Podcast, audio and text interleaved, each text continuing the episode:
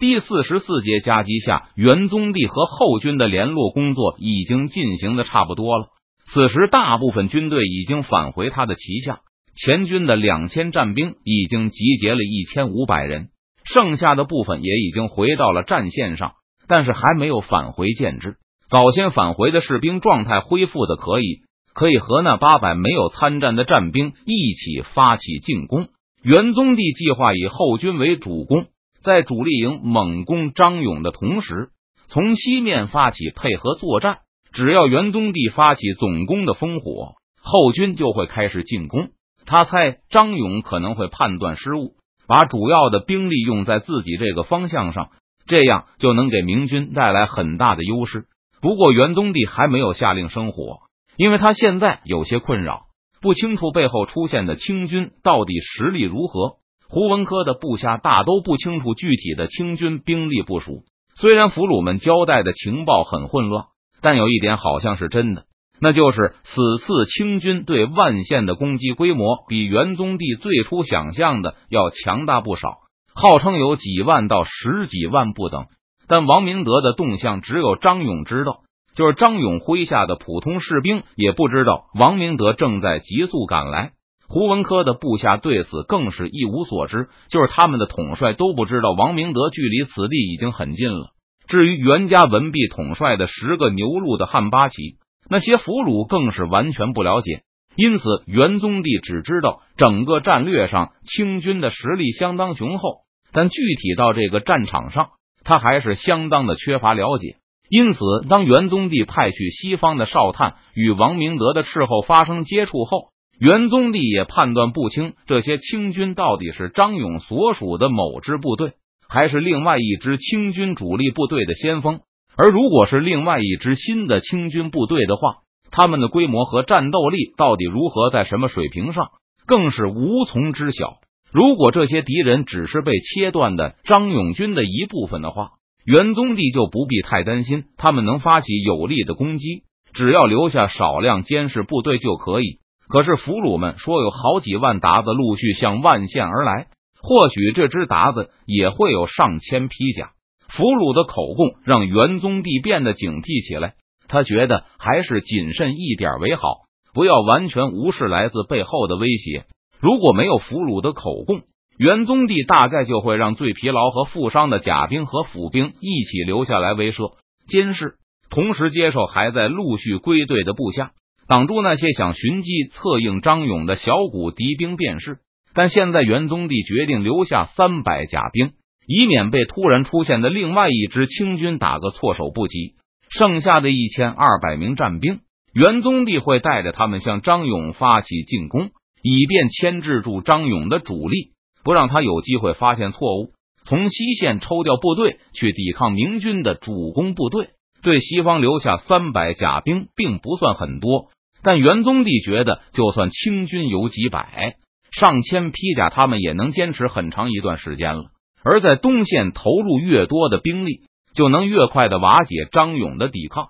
促使元宗帝做出最后决定的，还是因为他始终没有观察到西方升起任何烽火。这说明背后的清军并没有主动联络张勇发起夹击的心思。什么样的情况下？清军的援军才会毫无夹击明军的念头。元宗帝认为，这只能说明清军的实力很弱小，缺乏进攻的能力，所以才不尝试联络张勇。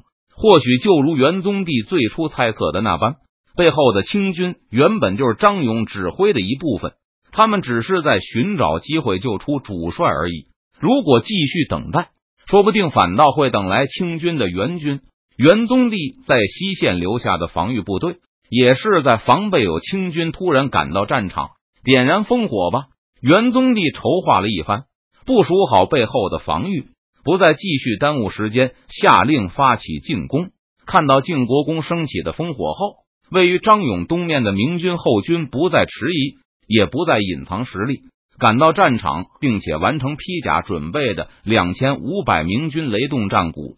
大踏步的向前走去，最后的五百明军战兵一旦赶到，后军的军官们就会把他们也投入作战。靖国公被眼前的敌人与主力隔开，必须以最快的速度消灭敌人，完成与晋国公的回合。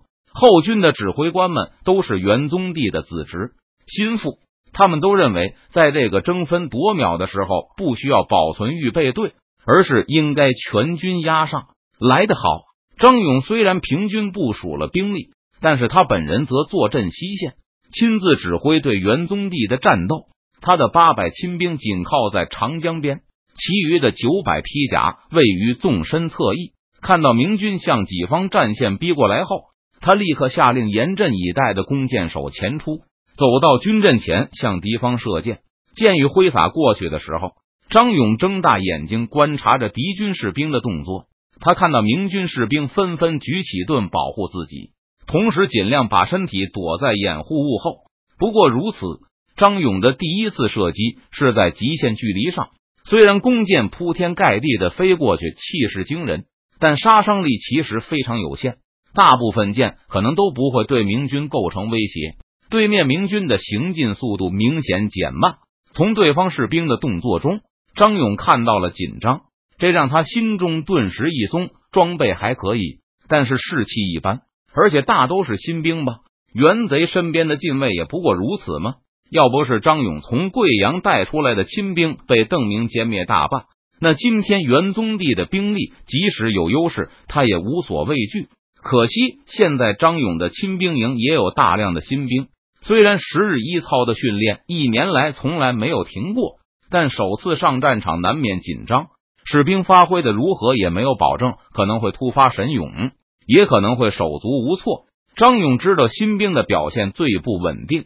为了保险，张勇还把自己二百名老兵都安置在西线前排，东面只留下了几十个。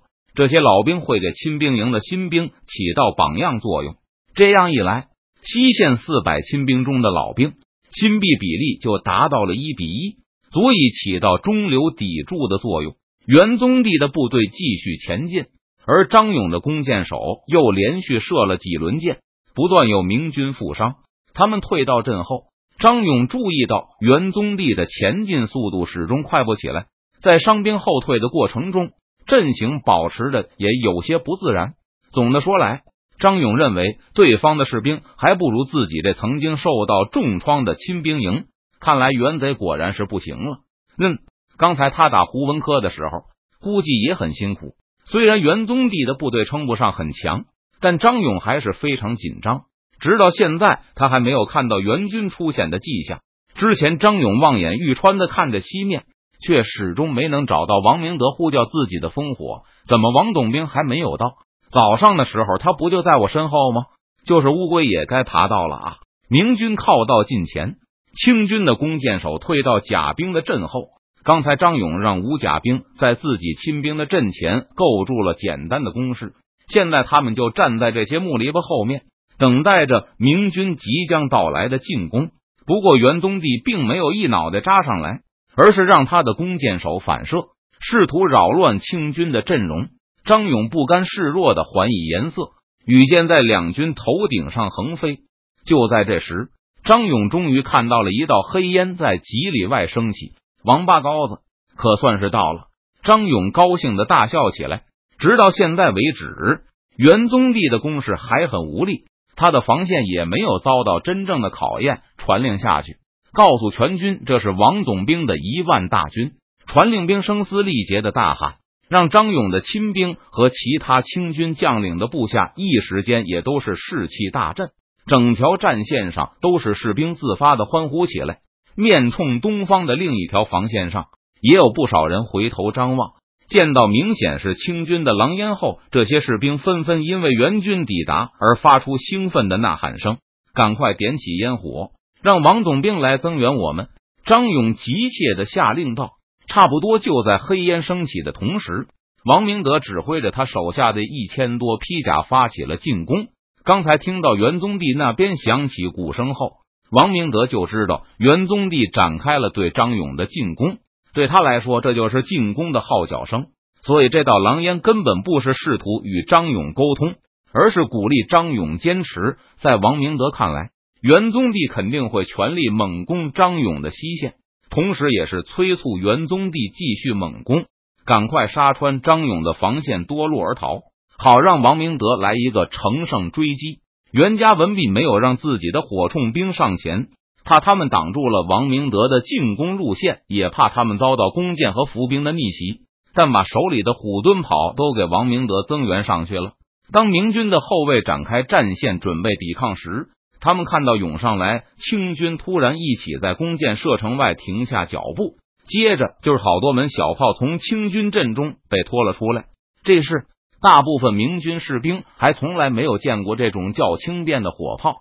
刚看到黑烟的时候，袁宗立还没有什么异常。从释放黑烟到的联络还要很长时间呢。这可能是清军援兵的先头部队在尝试联络张勇，也可能根本就是散兵游勇在虚张声势。但听到背后传出的急促炮声后，袁宗立的脸一下子黑了下来。这种炮声见多识广的晋国公一听就知道是什么东西。露营中是不允许有虎蹲炮这种装备的。既然听到了这种炮声，那就说明有满清的中央部队出现在了战场上。汉八旗八旗兵怎么会在这里？